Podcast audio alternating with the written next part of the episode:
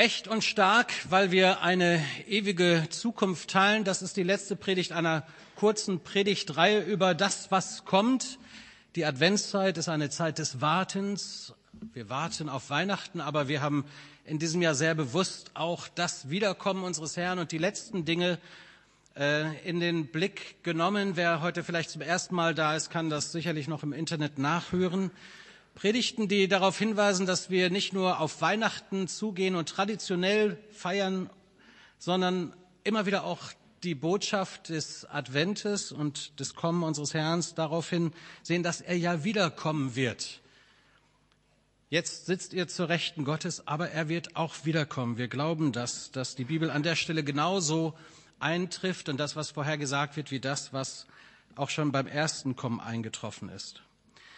Und heute ist mein Thema echt und stark, weil wir auf ihn warten. Darum geht's. Wir warten auf sein Kommen. Wir haben das ja eben auch schon in einigen Liedern gesungen. Und ich weiß nicht, ob da die Freude, von der wir gesungen haben, auch wirklich so inbrünstig da ist, dass wir sagen, ja, Jesus, komm bald. Wir sind ja auch sehr verhaftet im Diesseits. Eine Bibelstelle, die uns darauf hinweist, dass der Herr wiederkommen wird, steht im Lukas-Evangelium Kapitel 21. Die paar Verse 25 bis 28 möchte ich gerne lesen und ich bitte euch aufzustehen in Respekt vor dem Wort Gottes und dem Kommen unseres Herrn.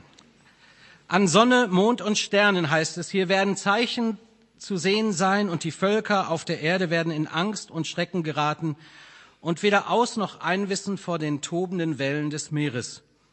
Die Menschen werden vergehen vor Angst und vor banger Erwartung dessen, was noch alles über die Erde kommen wird. Denn sogar die Kräfte des Himmels werden aus dem Gleichgewicht geraten. Und dann werden sie den Menschensohn mit großer Macht und Herrlichkeit auf einer Wolke kommen sehen.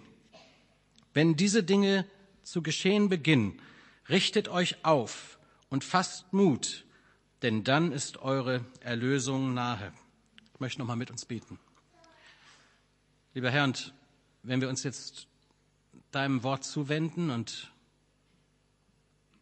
auch deinem König sein, dann möchten wir dich bitten, dass du uns durch deinen Heiligen Geist die Wahrheiten aufschließt und dass wir bereit sind, vorbereitet sind, uns vorbereiten lassen auf dein Kommen. Herr, wir warten auf dich. Ja, wir glauben, dass du wiederkommst und diese Welt und deine Menschen erlösen wirst. Und wir danken dir, dass wir heute feiern dürfen dass du der Herr bist und der König in unserer Mitte. Amen. Bitteschön.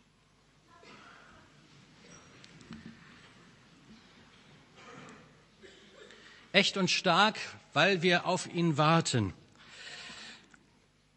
Ich kann mich noch gut erinnern, eine Zeit des Wartens ist ungefähr zweieinhalb Jahre her.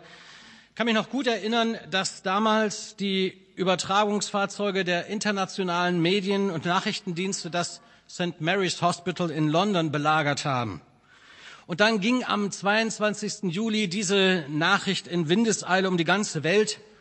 Ihre königliche Hoheit Catherine Elizabeth Duchess of Cambridge, Ehefrau unseres wohlbekannten englischen Thronfolgers Prinz William, hat einen Sohn zur Welt gebracht. Stern titelte damals die Babynachricht des Jahres 2013. Prince Henry von Cambridge, der zukünftige König von England, ist geboren worden. Dritter in der Rangfolge nach Charles und William. Ein König ist geboren. Es ist schon länger her, da hieß es auch, it's a boy. Ein Sohn ist uns gegeben, ein ganz besonderer Junge, ein König, ja auch ein König, der König der Könige. Ein König ist geboren. Vor circa 2000 Jahren hat Jesus Christus das Licht der Welt erblickt. Da war sehr viel weniger Medienhype nachvollziehbar. Es gab ja auch noch gar nicht so viele, aber diese Nachricht hat sich auch damals schon in Windeseile verbreitet, machte schnell die Runde. Und bis heute reden wir immer noch davon. So mancher König ist in Vergessenheit geraten, dieser Jesus Christus nicht und seine Geburt. Ein König ist geboren. Mit seinem Kommen haben sich die alten Prophetien, eine von ihnen haben wir heute Morgen während der Lobpreiszeit aus Jesaja 60 gehört, erfüllt. dass ein Messias kommen wird, der Retter, der aus der Königslinie Davids stammt, selber König sein wird.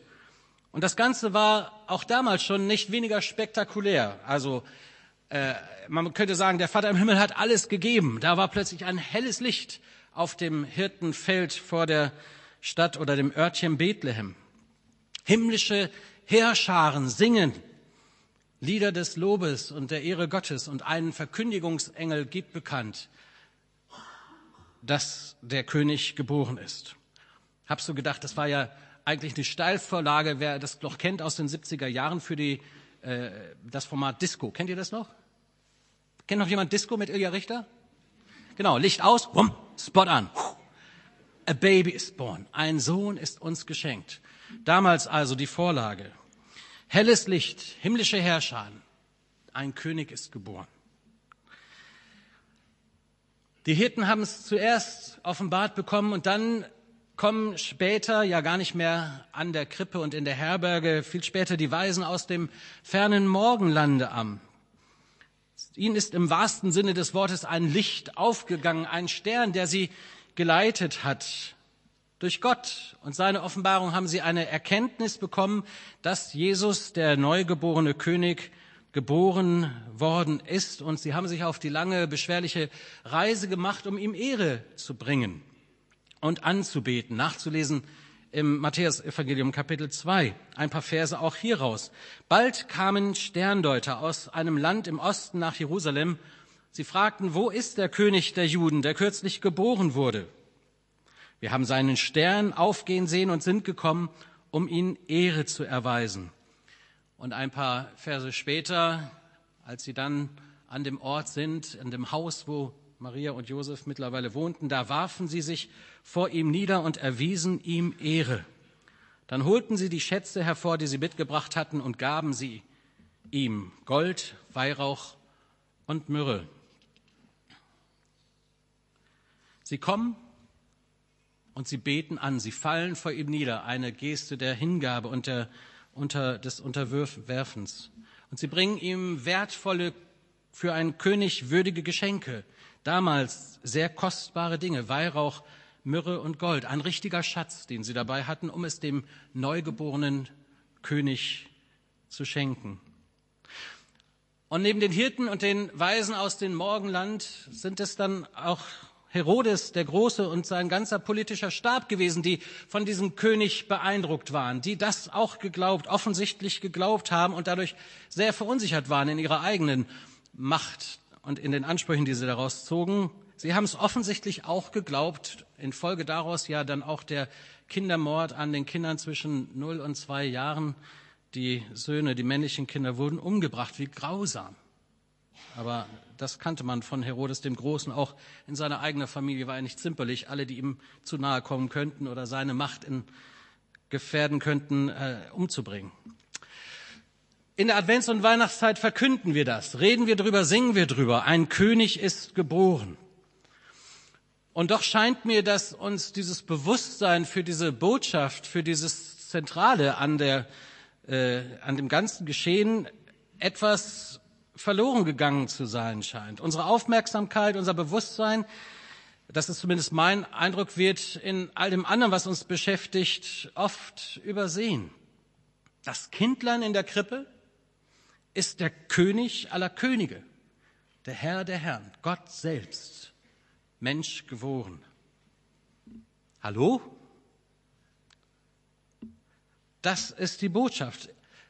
Das wird oft aus dem Blick verloren. Wir sind so beschäftigt mit intensiven Vorbereitungen auf die Festtage, mit Adventskalender basteln und Tannenbaum einkaufen und schmücken natürlich, Kekse backen und Familien feiern, Essen kochen diverse Weihnachtsfeiern, die Weihnachtsgans, die Geschenke, die man bekommt und empfängt, die Dekoration und all das, was uns beschäftigt und auf Trab hält. Und was ist mit dem König der Könige? Einige hundert Jahre zuvor schon wurde dieser König angekündigt. Haben die Propheten von ihm geschrieben und auch David selbst, der König von Israel, schreibt aus meiner Sicht auch prophetisch von ihm. Psalm 23 ist ja sehr bekannt. Lest mal Psalm 24, da könnt ihr von ihm hören. Ich lese ein paar Verse aus Psalm 24 ab Vers 7. Tut euch weit auf, ihr mächtigen Tore, gebt den Weg frei, ihr uralten Pforten, damit der König der Herrlichkeit einziehen kann. Wer ist dieser König der Herrlichkeit? Er ist der Herr, stark und mächtig, der Herr, mächtig im Kampf. Tut euch weit auf, ihr mächtigen Tore, gebt den Weg frei, ihr uralten Pforten, damit der König der Könige, der König der Herrlichkeit einziehen kann. Wer ist dieser König der Herrlichkeit? Es ist der allmächtige Herr, er ist der König der Herrlichkeit. Wenn wir diesen Text von der Wiederkunft unseres Herrn gelesen haben, dass er kommen wird und wir auf ihn warten, dann ist auch dieser Psalm ein, hat eine doppelte Bedeutung. Einmal spricht er vom ersten Kommen unseres Herrn, aber wir sollen auch immer in der Erwartung bleiben und damit rechnen, dass er wiederkommen wird und dass der Tag sich nähert. Wir singen und an dieser Stelle bin ich mal interessiert, was ihr denn eigentlich so aus eurer Weihnachtslieder, äh, aus dem Schatz eurer Weihnachtslieder an Liedern benennen könnt, die was mit dem König zu tun haben. Mal gucken. Im ersten Gottesdienst sind wir auf circa zehn Lieder gekommen. Mal gucken, wie weit wir hier kommen. Wer hat mal so ein Advents- und Weihnachtslied mit König? Macht hoch die Tür. Ja, also nach dem Text äh, äh, kommt das fast von selbst. Macht hoch die Tür, die Tür macht weit, ist mein Lieblings-Adventslied. Werden wir definitiv auch nach dieser Predigt singen. Sonst noch eins. Tochter Zion, freue dich, sieh dein König kommt zu dir. Genau. Auch sehr populär. Es kommt ein Schiff geladen, genau, auch ein Bild für äh, im Advent für den kommenden König. Genau. Freue dich, Welt, dein König naht. Jawohl. Vier. Born is the King. Also jetzt mit Englisch geht schon weiter. Genau. Born is the King. Ein König ist geboren. Herbei, o ihr Gläubigen, fiel mir noch ein, fröhlich triumphierend, und dann heißt es, o lasset uns anbeten, o lasset uns anbeten den König. Wenn wir alte Kirchenlieder vielleicht noch mit hinzunehmen aus unserem Schatz, den wir singen, dann lobe den Herrn, den mächtigen König der Ehren, wunderbarer König, Herrscher von uns allen, sieh dein König kommt zu dir. Viele dieser Lieder, die Königslieder sind, die anerkennen, dass Jesus Christus, Gottes Sohn, ist König und Herr. Oder dann in diesem Gottesdienst könnte man ja auch mal die ganze Lobpreislieder so ein bisschen scannen, ja. Und äh, die jungen Leute wüssten sicherlich einige Dutzend Lieder, die in der modernen Lobpreismusik über den König singen. Für den König, für den Herrn war vor zwei Jahren so unsere, unser Top Number One in den Liedern von Albrecht Frey, die wir hier gesungen haben. Alle Ehre sei dem König. Freude bricht sich Bahn, wenn der König kommt. King of Kings and Lord of Lords Glory. Ich könnte noch weiter gehen und vielleicht die älteren Chorusse. Majestät, herrliche Majestät dir sei Ehre. Ja, also was möchte ich damit sagen? Es ist uns eigentlich vertraut. Dieses Thema ist uns vertraut und doch, trotz allem Singen, habe ich manchmal den Eindruck, ähm, bleibt es bei den Liedern oder zumindest singt das nicht tiefer. Wenn wir begreifen oder verstehen, dass er der König ist und diese vertrauten Bilder von seinem Thron, seiner Herrschaft, seinem Reich, das kommt. Wir beten es jeden Sonntag. Dein Königreich komme, dein Wille geschehe. Wenn wir von seiner Macht sprechen, von dem Zepter, mit dem er regiert, von seiner Ehre, die wir suchen und dass unser Leben dazu da ist, eigentlich alles, was wir tun und alles, was wir sagen, soll Ehre geben diesem König. Wir bekennen als Christen in die sichtbare und die unsichtbare Welt, Jesus Christus ist unser König. Er ist der König. Ein König ist geboren. Das haben wir jetzt, ne? Und dieser Titel König begegnet uns ja auch in der Lebensgeschichte, gerade auch zu Beginn und zum Ende seiner Geschichte. Zu Beginn eben sehr deutlich durch die Ankündigung und das, was ich schon genannt habe. Aber auch am Ende seines Lebens ist über seinem Kopf am Kreuz ein Schild angebracht, wo drauf stand, Jesus von Nazareth, der König der Juden, in drei Sprachen war es zu lesen und alle haben es verstanden. Hier stirbt, begreife das jemand, der König der Juden.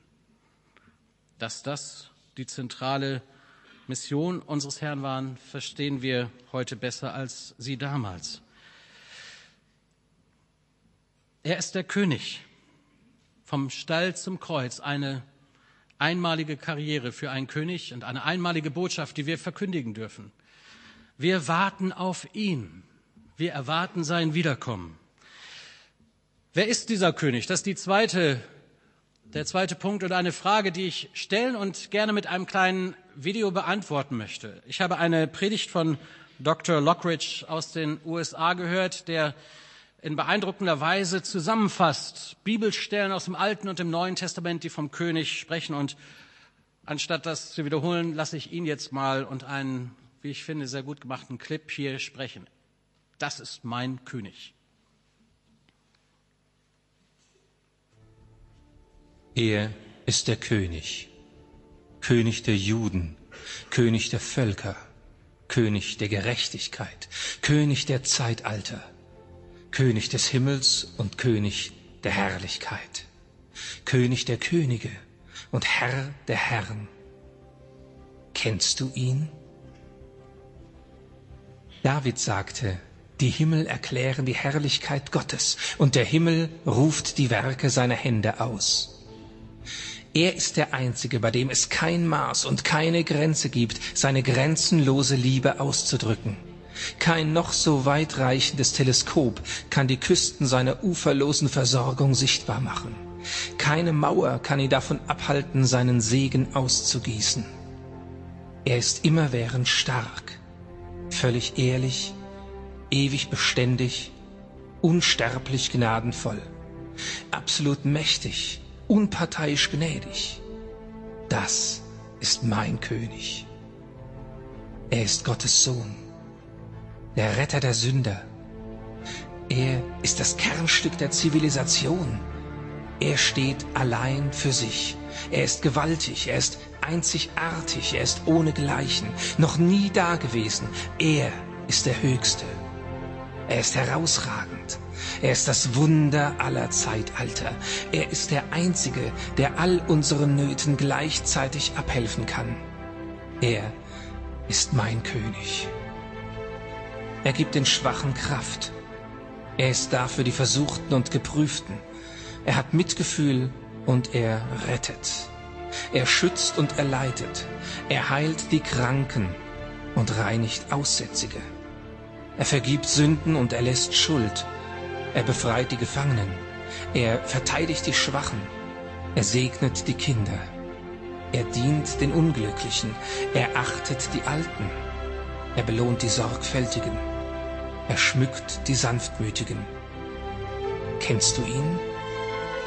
Mein König ist der König der Erkenntnis, die Quelle aller Weisheit, die Tür zur Befreiung, der Pfad des Friedens, die Schiene des Rechts, der Königsweg der Gerechtigkeit, das Tor zur Herrlichkeit. Er ist der Herr der Mächtigen, der Anführer der Eroberer, das Haupt der Helden der Siegesheld, der Überwinder, der Herrscher der Herrscher, Prinz der Prinzen, König der Könige, Herr der Herren, das ist unser König. Sein Amt ist vielfältig, seine Verheißungen gewiss, sein Licht ist ohne Gleichen, seine Güte ohne Grenzen, seine Gnade währt für immer, seine Liebe ändert sich nie, sein Wort ist genug seine Gnade reicht aus. Seine Herrschaft ist gerecht. Sein Joch ist sanft. Seine Last ist leicht. Ich wollte, ich könnte ihn dir beschreiben. Er ist unbeschreiblich, unbegreiflich, unsichtbar und unwiderstehlich. Das ist mein König. Die Himmel aller Himmel können ihn nicht fassen und schon gar nicht erklären. Du kannst ihn nicht aus deinen Gedanken vertreiben und du kannst ihn nicht abschütteln. Du kannst ihn nicht überleben, aber du kannst auch nicht ohne ihn leben. Die Pharisäer konnten ihn nicht abhalten, aber sie konnten ihn auch nicht aufhalten.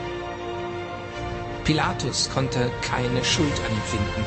Die Zeugen gegen ihn konnten nicht übereinstimmen. Herodes konnte ihn nicht umbringen. Der Tod konnte ihn nicht fertig machen. Kennst du ihn? Er war schon immer und er wird immer sein. Er hatte keinen Vorgänger und hat niemanden, der nach ihm kommt. Da war keiner vor ihm und es wird keiner nach ihm sein. Du kannst ihn nicht einsperren und er wird nicht zurücktreten. Das ist mein König.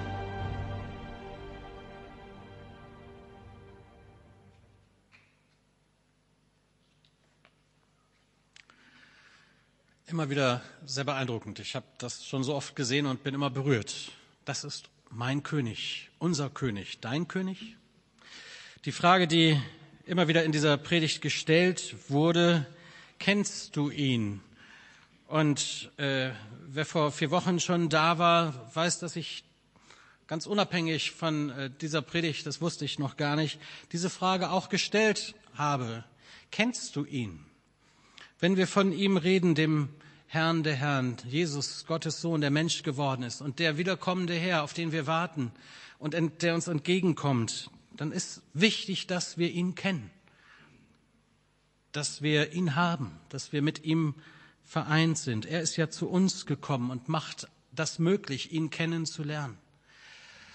Und es ist auch heute mein Wunsch, wenn hier jemand sitzt, der sagt, ich kenne ihn nicht, nicht so persönlich, wie du das da vorne gepredigt hast, Pastor, dann ist vielleicht heute dein Tag, um ihn einzuladen, um ihn kennenzulernen, um zu sagen, ja, ich will dich kennenlernen, mit all den Fragen, die vielleicht noch da sind, aber ich will dich kennenlernen. Kennst du ihn als deinen König und Retter? Das ist entscheidend. Darüber entscheidet sich auch, ob, wenn er wiederkommt, du dabei bist oder nicht. Eine wichtige, die wesentliche Frage unseres Lebens. Kennst du ihn? Bist du unterwegs mit ihm? Ist er dein König? Es reicht nicht zu singen in den Weihnachtsliedern von diesem König. Es ist wichtig, dass der König in dir lebt und du dich ihm anvertraut hast. Und die Einladung gilt jeden Tag. Dieser König ist nur ein Gebet von dir entfernt und lädt dich ein. Eine letzte Konsequenz, auch das ist wichtig hier für uns in unserem Hinhören auf das, was äh, heute Morgen die Botschaft sein soll, die vom König, der wiederkommen wird, auf den wir warten. Was bedeutet das für uns? Viertens, was bedeutet das für uns, für dich? Wer ist er? Das Christkindlein in der Krippe oder der König der Könige, der in deinem Leben herrscht? Das macht den Unterschied, ob wir ihn niedlich, klein und schwach und bedürftig vor Augen haben oder ob wir erkennen, wer da gekommen ist und mit wem wir es zu tun haben und wie wir zu ihm gestellt sind. Wenn er der König der Könige, der Herr der Herren ist, der Herrscher, der Herrscher, dann hat das auch einen Anspruch an mein Leben. Wenn du sagst, er ist mein König, dann sagst du auch, er darf Herrscher sein in meinem Leben. Das fällt uns ja nicht so leicht als Menschen, die gewohnt sind, selber zu entscheiden, die gewohnt sind, äh, die Dinge ihres Lebens zu regeln, sich jetzt unterordnen müssen, ihn jetzt hineinreden zu lassen in mein Leben, das ist sicherlich einer der wichtigsten Erkenntnisse der Nachfolge, dass man aus dem sich persönlichen Hinwenden der Bekehrung, der Umkehr nicht nur zu einem Bekehrten, sondern einem Nachfolger dieses Königs wird. Israels Geschichte spricht ja da Bände. Sie haben damals eine exklusive, einzigartige Beziehung zu Gott gehabt. Obwohl alle Völker um sie herum Könige und äh, Herrscher hatten, waren sie direkt auf ihn geworfen und das ging auch lange gut so. Aber dann haben sie gesagt, wir wollen auch einen König haben, wir wollen uns auch einen König erwählen und Gott hat sie noch gewarnt, hat gesagt, ihr habt doch mich und ihr könnt doch direkt zu mir kommen. Sie haben sich für die Könige entschieden. Gott hat das zugelassen, aber mit allen Konsequenzen. Dass sie plötzlich diesen Königen natürlich auch Steuern zahlen mussten, Abgaben machen mussten, plötzlich fragen mussten, wo sie sonst in, mit Gottes Wort und Gottes guten Regeln fürs Leben eigentlich unterwegs waren. Sie waren plötzlich Untertanen über dann auch nicht ganz positive Könige. Viele der Könige von Israel sind durchgefallen, weil sie weder gottesfürchtig waren, noch ihre Menschen, ihre Untertanen gut behandelt haben. Das hatten sie nun davon. Also, was heißt das? Diesem König zu dienen. Sicherlich dürfen wir zuallererst feststellen, dass dieser König uns nur Gutes will. Dass in dieser Offenbarung, dass er unser König sein will, kein Missbrauch, keine Überforderung, keine Unterdrückung stattfindet, sondern sein Mandat ist durch Liebe und Gnade und Barmherzigkeit real geworden. Darum kommt er so, wie er kommt in diese Welt und kommt als Diener, um uns zu dienen, um sich selbst für uns zu geben, sein Leben als Lösegeld für uns. Aber nochmal zu dieser Frage, darf Jesus, darf dieser König herrschen in deinem Leben? Willst du ihn Herr sein lassen? Das ist eine wichtige Frage und die wird ganz konkret in unserem Alltag zu beantworten sein, nicht hier im Gottesdienst mit einer schüchternen Meldung. Das ist eine tägliche Entscheidung, ob er Herr meines Lebens ist, ob er die Majestät, die wir anbeten, auch wirklich herrschen darf. Darf er Herr deiner Zeit sein? Meine Zeit in deinen Händen? Darf er über deine Lebensplanung, über deine Zukunft, über deine Urlaubsplanung, über deine Freizeitverhalten Herr sein? Fragen wir überhaupt, Herr, was willst du? Lassen wir ihn König sein und Herrscher sein über unseren ganzen Beziehungen, in denen wir stehen. Es gibt oftmals auch Beziehungen, in denen wir sind, die nicht gut sind, die uns nicht gut tun. Und wenn Gott sagt, das tut dir nicht gut, darf er das sagen? Oder sage ich, das ist meins? Du bist verantwortlich für meine Errettung und verantwortlich für mein ewiges Leben, aber meine Beziehung, da entscheide ich. Bei meiner Partnerwahl entscheide ich, da frage ich nicht nach Gott. Oder ist er mit beteiligt, der König, dem du Herr nennst? Darf er hineinsprechen in diese Fragen deines Lebens? Darf er Herr deiner Finanzen sein? Ich bin äh, mit 15 zum Glauben gekommen und es war sehr schnell so, dass ähm, dass ich jeden Tag in der Gemeinde war. Das war einfach mein Hobby. Ich hatte in allen Gruppen irgendwo jeden Tag irgendwas in der Gemeinde. Nur der Samstag, das war mein Samstag. Da ging ich abends zum Schwofen, zum Tanzen. In einer evangelischen Kirchengemeinde haben die das samstags abends angeboten, so eine Art Disco. Und das war meins. Da habe ich mich nicht reinreden lassen. Und dann hat Gott ähm, sehr deutlich in einer Predigt mal zu mir gesprochen und gesagt, sag mal, Ingo, könnte der Samstag nicht auch mir gehören? Darf ich auch Herr deines Samstags sein und deiner Freizeitgestaltung am Samstagabend? Er hat mir das Schwurfen nicht weggenommen, das war in Ordnung. Er wollte nur Herr sein und äh, gefragt werden und er hat mich nach meiner Hingabe äh, an der Stelle auch geprüft. Genauso wie mit meinem Geld. Ich war immer sehr geizig und mein Geld gehört mir. Mein Portemonnaie hat sich erst sieben, acht Jahre nach mir selbst bekehrt und das, ja, ja, das, das war nicht so einfach. Ich konnte, äh, konnte im, in der Gemeinde viel mitarbeiten, aber dass ich auch meine Finanzen Gott anvertraut habe und den Zehnten geben, zehn Prozent, damals 15 Mark Taschengeld gehabt, 1,50 wäre das rein rechnerisch. Und das war nicht so ganz einfach. Äh, aber Gott hat mich geprüft, hat mein Herz gesucht und hat gesagt, darf ich auch Herr deiner Finanzen sein? Und wenn wir das neutestamentlich verstehen, dann bin ich in einer Predigt gesessen, die hat mich dann wirklich äh, mir den Stuhl unterm Hintern weggezogen. Da hat der Prediger gesagt, Leute, wenn Gott Herr eures Lebens ist, dann gehört ihm alles. Dann geht es nicht um 10 oder 20 oder 30 oder 40 Prozent, da geht es um deine Hingabe in finanziellen Dingen, ihm wirklich zu vertrauen.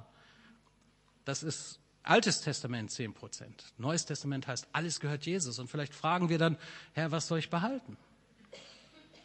Was gehört mir? Was das ist eine völlig andere Frage. Ist er Herr meiner, meines Geldbeutels, meiner Finanzen, meiner Möglichkeiten?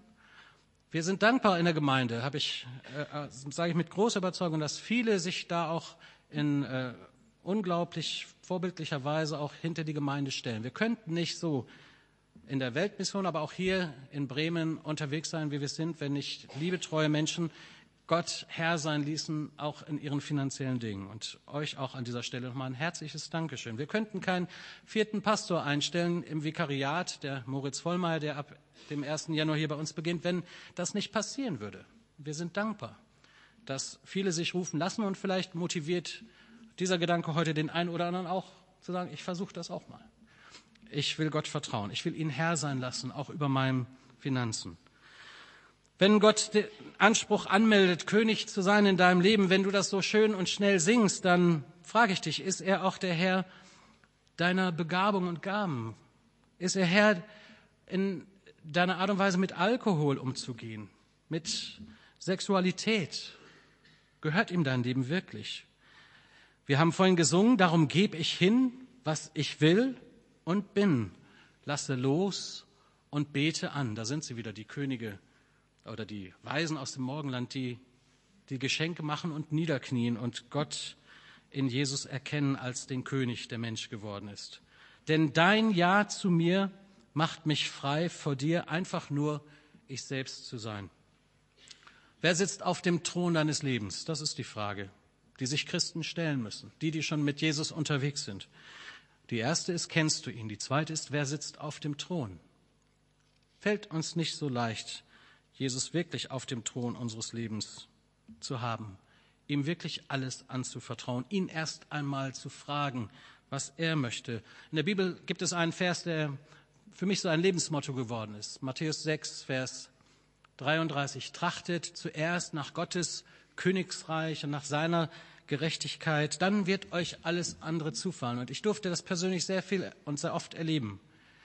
Wenn du zuerst nach Gottes Königreich fragst, nach seiner Herrschaft und Gerechtigkeit, dann sagt er und verspricht er, alles andere, was du brauchst, was du nötig hast, wird dir zufallen. Das ist so. Das ist so in dem Königreich des Königs, auf dem wir warten. Wir warten auf ihn. Er kommt bald wieder. Die Zeit dieser, dieses Planeten läuft so langsam ab.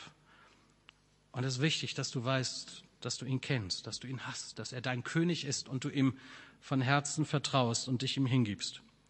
Wenn wir jetzt das schöne alte Adventslied singen wollen, lasst es uns singen als ein Gebet mit großer Entschlossenheit. Komm, o mein Heiland, Jesus Christ, meins Herzens Tür dir offen ist. Ach, zieh mit deiner Gnade ein, dein Freundlichkeit auch uns erscheint. Lasst uns aufstehen und das jetzt singen zur Ehre Gottes und als ein Bekenntnis in die sichtbare und in die unsichtbare Welt hinein. Ja, dieser Herr, auf den wir warten, Jesus Christus, er ist der König, er ist mein König. Amen.